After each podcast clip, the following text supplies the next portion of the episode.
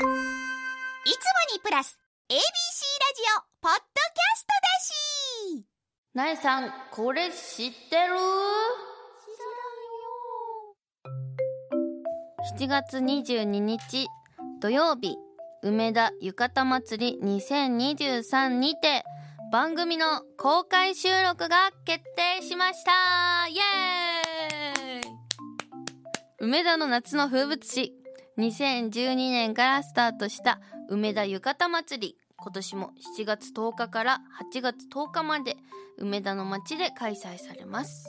そして今年はですねコロナの影響でしばらく、えー、お休みをしていた浴衣で盆踊りも4年ぶりに開催されるそうです。やっと戻ってきましたね徐々に。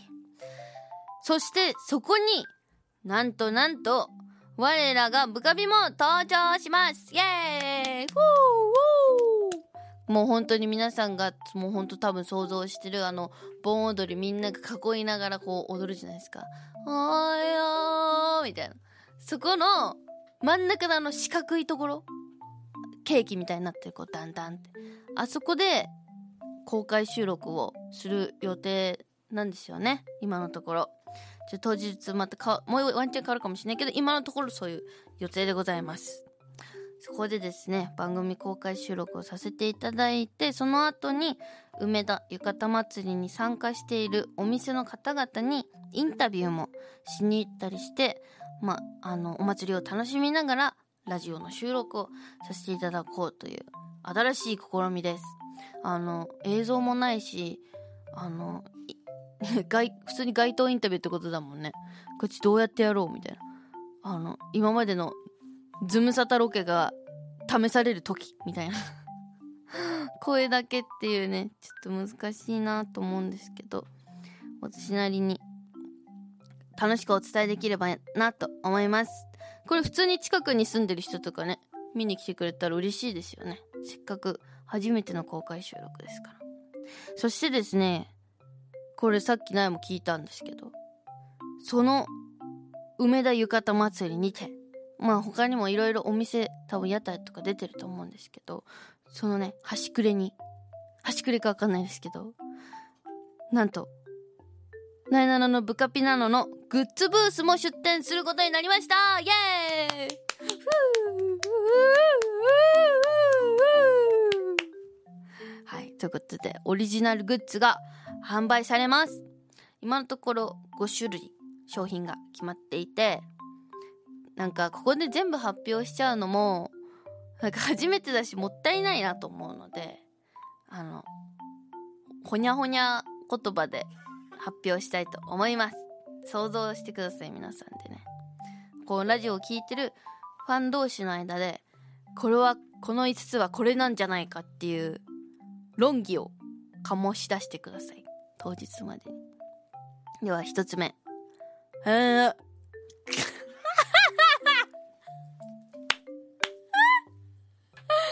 もう一回だけ言うね。1つ目。えー、でもこれは難しいかも。あまりグッズとして売り出さないというかこのイベントに絡めたというかねちょっと関係のあるものなので難しいかも。続いて2個目。これはわかるかもな。うわやがもう一回言います。うわやがいやでも普段グッズとかね買う機会が多い方はああはいはい。これやるのね。みたいな感じだと思いますけど。定番というか。アイドルの人とかに多いのかな？続いて。これはもうとっても実用的。えー、ひゃ これ分かったかな？これ分かるよね。うえした。分かんない？これ一個も分かんないことあるかな？うったです。うった。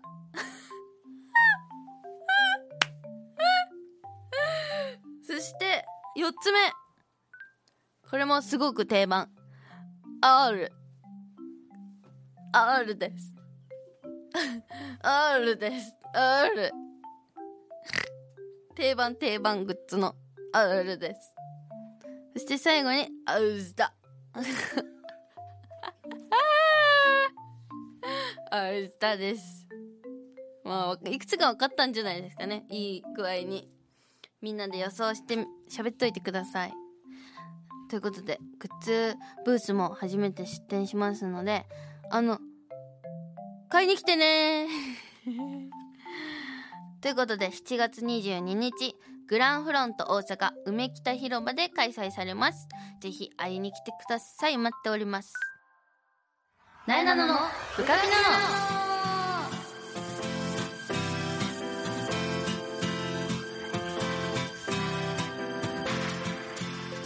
改めましてなえなのです。なえなののブカピナノこの番組は全国の部活生通称ブカピたちを全力で応援している YouTube チャンネルブカピのラジオ版。Z 世代の最新トレンドを番組独自の視点でご紹介していきます。ということで最初はブカピ情報。えー、地上波ブカピではですね鎮西高校バレー部に所属していた世代ナンバーワンエース増本相馬選手の今に密着しております。ということで増本選手がついに大学生になってるんですね。もうプロを目指して中央大学バレー部に、えー、進学、えー、大学バレーの壁を感じながら奮闘する様子や禁断の寮生活にもカメラが潜入しております。最近寮に行きがち。ということでレアな寮生活のね中身を見せていただいてますのでぜひともご覧になってください。高校でスターだった選手がね大学に行って今どんな感じなのかという結構なんか悩むところも多いらしいのでその大学で頑張っている姿もねぜひともご覧になってください。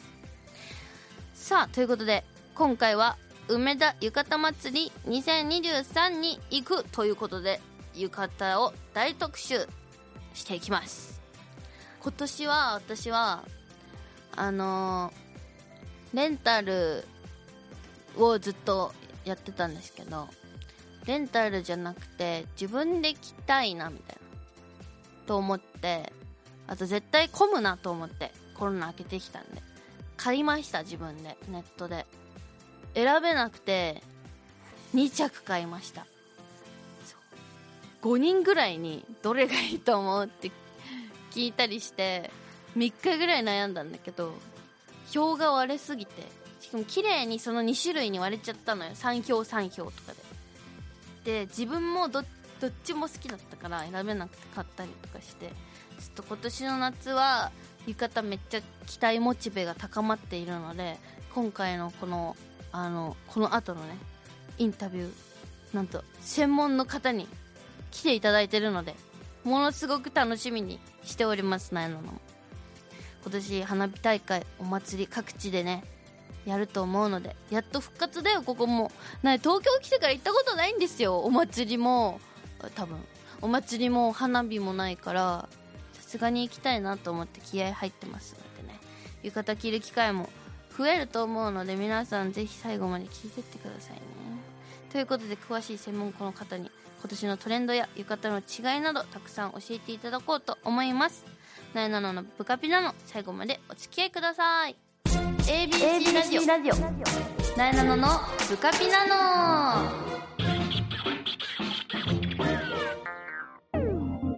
2023年夏。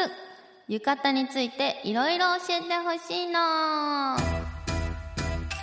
ということで浴衣について小江戸川越にあるレンタル着物のお店。レンタル着物屋カンカンの代表大島ひろ子さんにリモートでお話を伺います。よろしくお願いします。よろしくお願いいたします。お願いします。大島さんはとっても笑顔が素敵な方です。今リモートでつないでいただいてます。ありがとうございます。よろしくお願いします。よろしくお願いいたします。最近あの旅行で日本を訪れる外国人の方すごいたくさん見ますけど川越はどうですか？はい。えっ、とだいぶまあ本当にあのまあ日本人の方ももちろん増えてますし、うん海外の方も本当に増えてきて戻ってきているという感じがまあ本当に土日とか祝日などは本当に混んでますし、うん平日も結構戻ってきていると思います。嬉しいですね私昨日ディズニーのランドの方に行ったんですけどあの着物とか浴衣で来てる方いらっしゃいました？そうですね。結構あの浴衣で行くっていう人結構いますもんね。うんいまし可愛くたね。はい。可愛かったです。じゃあちょっと改めてレンタル着物やカンカンをご紹介させていただきますね。はい。えー、小江戸川越にあるレンタル着物屋のお店。まもなくオープンして9年目を迎えられますどなたでも気軽に楽しめるよう街歩き着物レンタルをはじめ出張着付けや着付けレッスンなど着物に関わるサービスを展開されています。そんな大島さんにですね今日は浴衣についていろいろお話を伺いたいと思っております。ちょっとちなみになんですけど街歩き着物レンタルっていうのは具体的に何なんですか？はい。えっ、とまあ当店で言えば、えーお客様に手ぶらでいらしていただいて、うん。えーまあ草履からバッグからはい。あのみんなまあ着物だとね足袋とかも履くんですけど、はい。でも手ぶらでいらしていただいてワンセットいくらっていう形で。うーん。えーうん、来ていただいてもう何時からお着付けして夕方うちの場合は5時までにお戻りいただくっていう形なんですけどうーん。一日遊んでいただけるパターンですね。はい、本当に何も持ってかなくていいんですか？ヘアセットとかははい、あの簡単にあの髪飾りを買ってっていうことはできるんですけど、へえありがたい。本当に何でもあるんですね。じゃあ私も京都かどっか行った時にレンタル着物屋さんに行った時はなんか着物がこうハンガーで何十着も並んでるところからこう自分が着たいのをこう当てたりして、はい。これがいいですって言ったら着させてもらうみたいな形だったんですけど同じような、はい、同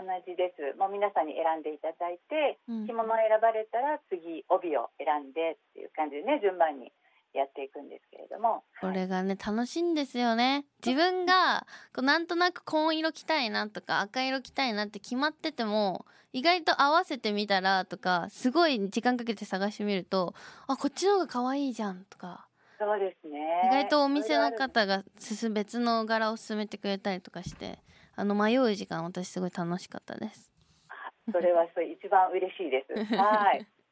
ちなみに夏のシーズンも浴衣の街歩きレンタルはあるんですか？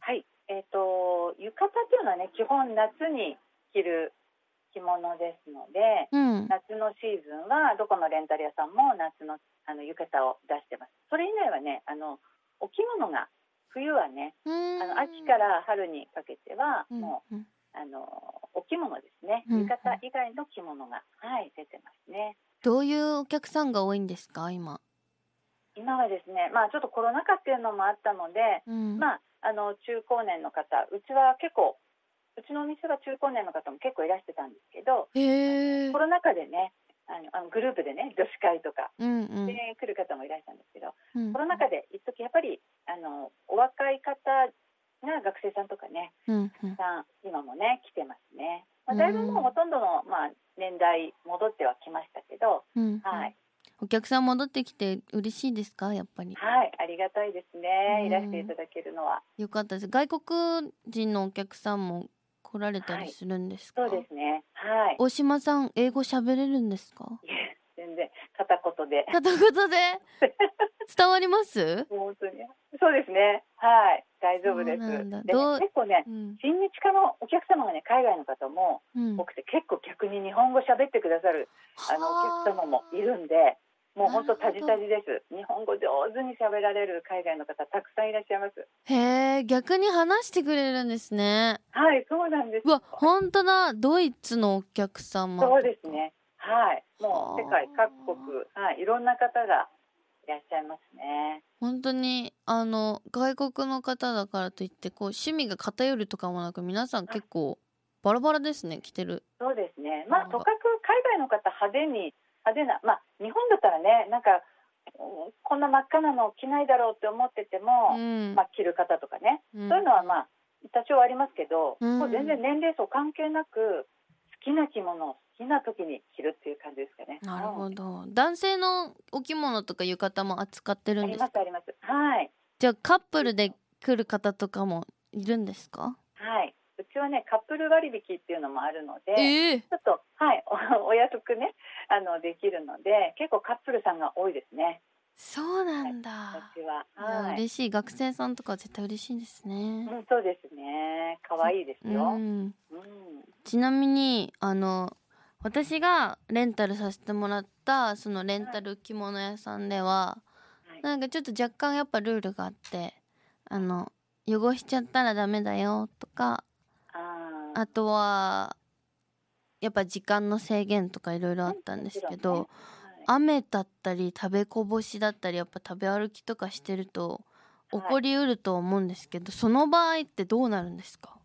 そうですね。あの浴衣に関しても、あの冬のお着物に関しても、当店は、あの洗える着物、洗えるようなものを使っていますので、うん。また絹の着物、絹って洗えないっていうか、普通ではね、うんうんあの通常手でこう洗ったりとかはしないので、うんうんうん。そのフォーマルなお着物はまた満単位であのレンタルするっていう、あの結婚式に出るとかそういうフォーマルのものは絹のものがあって満単位でレンタルするんですけど、街歩きに関しては、あの気軽に着ていただきたいので、うん。洗える着物、洗えるものなので、あのなるべくまあこぼしお醤油こぼしちゃったっていうのとかね、コーヒーこぼしちゃったっていうのを申告していただければ、うん。特にまあちょっとしたね、もう本当ビリビリになっちゃったとか。うん。そういうのはまたあるかもしれないですけど、うん。うん特に故意にやってるわけではなければ、うん。通常はあのその特にあの弁償代とかそういうことはないです。はい。まあ、もちろん雨でもねお借りしするので、うん。あのまあ羽が上がっちゃったりね、そういうことは通常歩いてればね、うん。まああることなのでう、んうん。そこまで厳しくはうちはしてないんですけど、じゃあしっかりと正直に伝えるっていうのが大事そうですすね。はい。お客さんそうすると洗うのもね洗いやすいので、うんうんうん。はい。大事にしていきましょう。そうですね。はい、はい、ありがとうございます。い。やとんでもないです。ちょっとここから浴衣について詳しく教えていただきたいんですけれども。はい。そもそも浴衣っていうのはなんか種類とかってあるんですか？えっとですね、浴衣もあのいろいろな種類というか、もう大抵がまあ、うん。コットン木綿のねはい。生地で、うん。えー作られているものが多いんですけど、うん。今ちょっと、まあポリエステルでできてるものも河川のものも浴衣っていうふうに歌ってうん。販売されてるものもあるんですけど、うんうん。通常はあの木綿でできたもの、うんでうん。裏がついてない本当に一重っていう一枚でねうんできている着物のことをあの浴衣っていうふうに言うど、はい、種類としては、まあ、着物も浴衣もね実は形は一緒なんですよ。あか薄形薄いか厚いかとかってことですか？じゃあ。そうですそうです。あの素材とかあとそうですね。形は一緒なんで、まあ、うん中に着る肌着とか下着がちょっと、まあ、1枚多いか少ないかとか。う、ーん。うん。だからそんなに差はないんですけど。なるほど形は一緒なんだあの一緒なんですよ。私思ったんですけどええ最近流行ってるなんか帯ありません？あああのクシュクシュっていうへこ帯みたいな。そうですそうです。なんか昔は私が学生の時とかはこう結構しっかりしたお着物に近い帯がうん。主流だったイメージだったんですけどはい。最近ネット通販とか見てみると全部そのクシュクシュ？そうですね、へこ帯のね種類が結構多い。あの自分でも結びやすいっていう字だからですかね。あの売りやすいし、うん。あのお客様も締めやすい。自分でちょっとリボンみたいにして、うんうん。あのクシュクシュってやると簡単に形がうまく作れる確かに。ようなものがねありますね。昔あの真四角の長い帯の時はい私、はいはい、ネットで調べながらやったけどやっぱ一人でやろうとすると難しいですよねあれそうですね。やっぱりなやり慣れないとね、ちょっと大変かもしれない。なやっぱり慣れればね、そんなに時間かからないものなんですけど、うやっんうんぱりね、じゃあやっぱ初心者の人はクシュクシュ帯の方がおすすめですかね？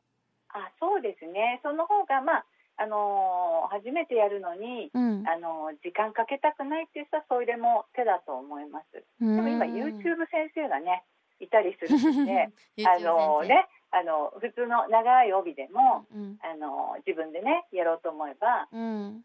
うん、できるっていう方もいらっしゃるのじで。ゃあやっぱ調べながらうん。うん、調べながら練習ちょっと事前に練習しておくとかねその長い四角い帯でも自分で練習しておくとやりやすいかもね。うんなるほど、ねはい。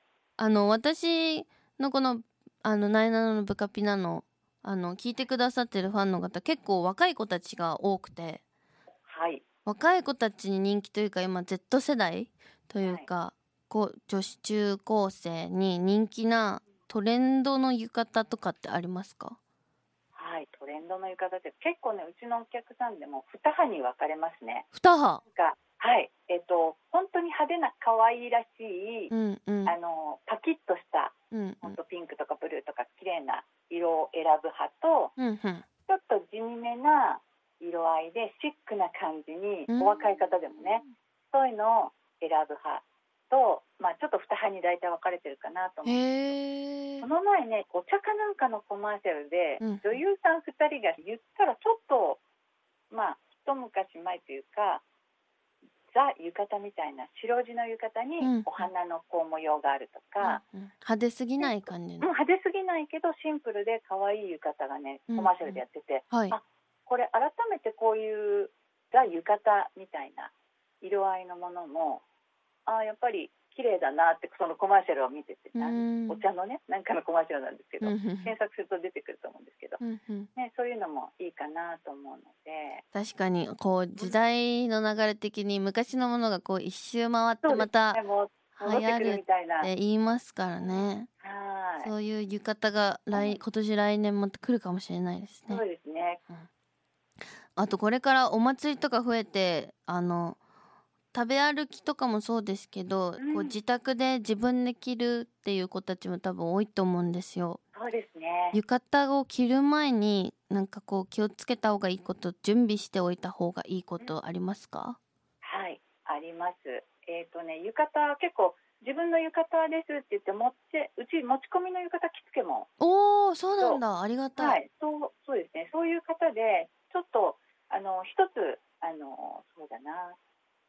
お腹にねはい。タオルをはい。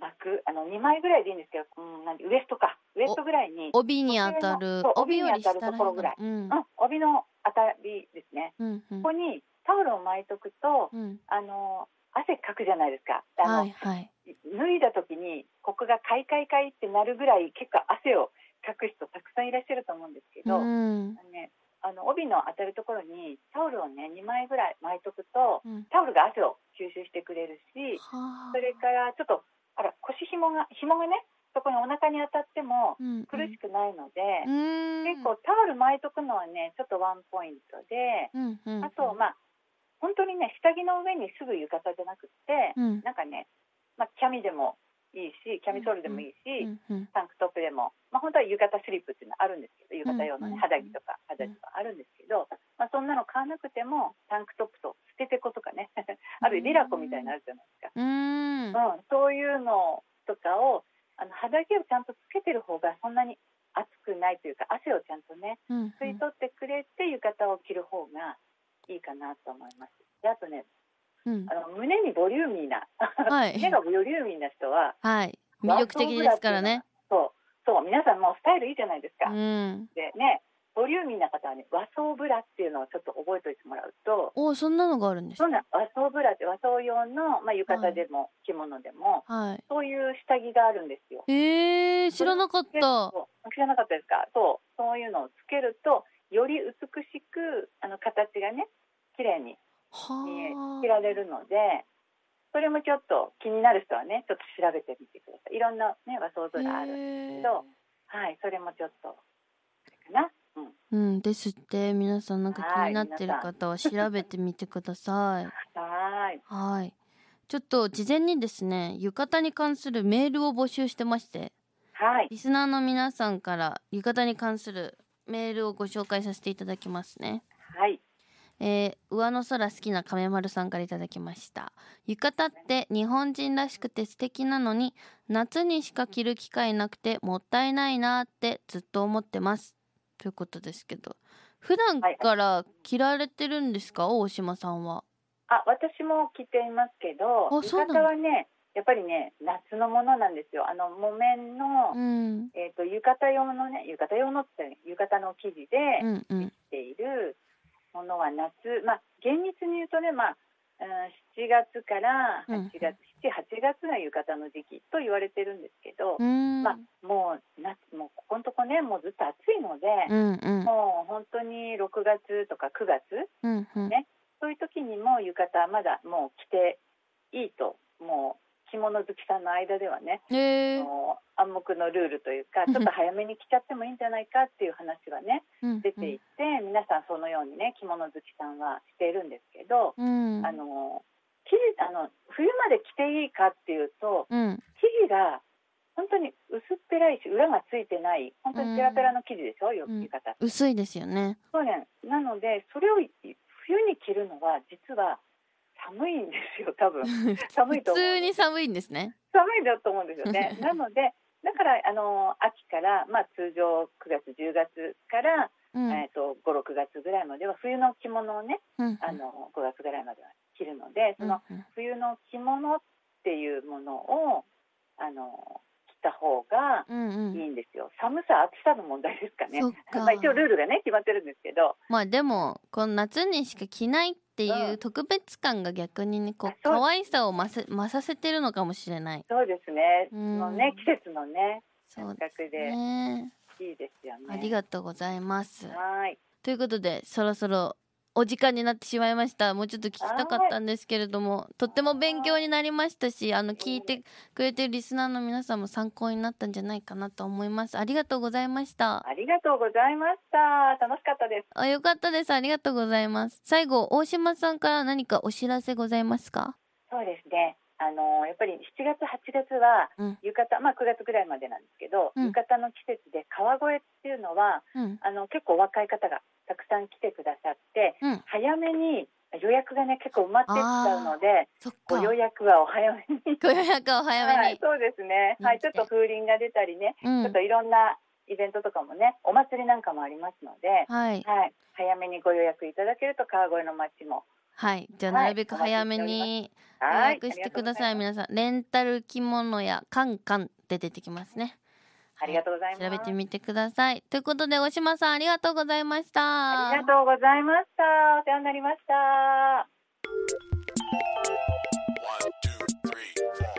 ABC ラジオ。なえなののブカピナの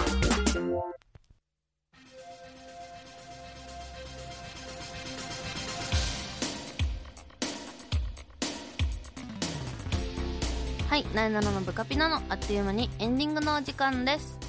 さあということで最初冒頭でもお知らせしましたが本当にもうすぐ今週末7月22日土曜日梅田浴衣祭り2023グランフロント大阪梅北広場で開催されます。ぜひ会いに来てください。ちょっと本当に直近のお知らせで申し訳ないんですけどみんなと夏の思い出作れたら嬉しいなと思うので東京からでも日本は北も南からでもお待ちしてます。ぜひ会いに来てくださいね。見に来てください。えーそして RADWIMPS の野田洋次郎さんがプロデュースしてくださっているデビューシングル「上の空」が現在配信中。ぜひとも聴いてください。そして日本テレビ「ズームインサタデー」が毎週土曜朝5時半から放送中。ぜひとも、えー見てください。そして地上波の部活ピーポー全力応援ブカピが ABC テレビで毎週火曜深夜2時14分から放送しております。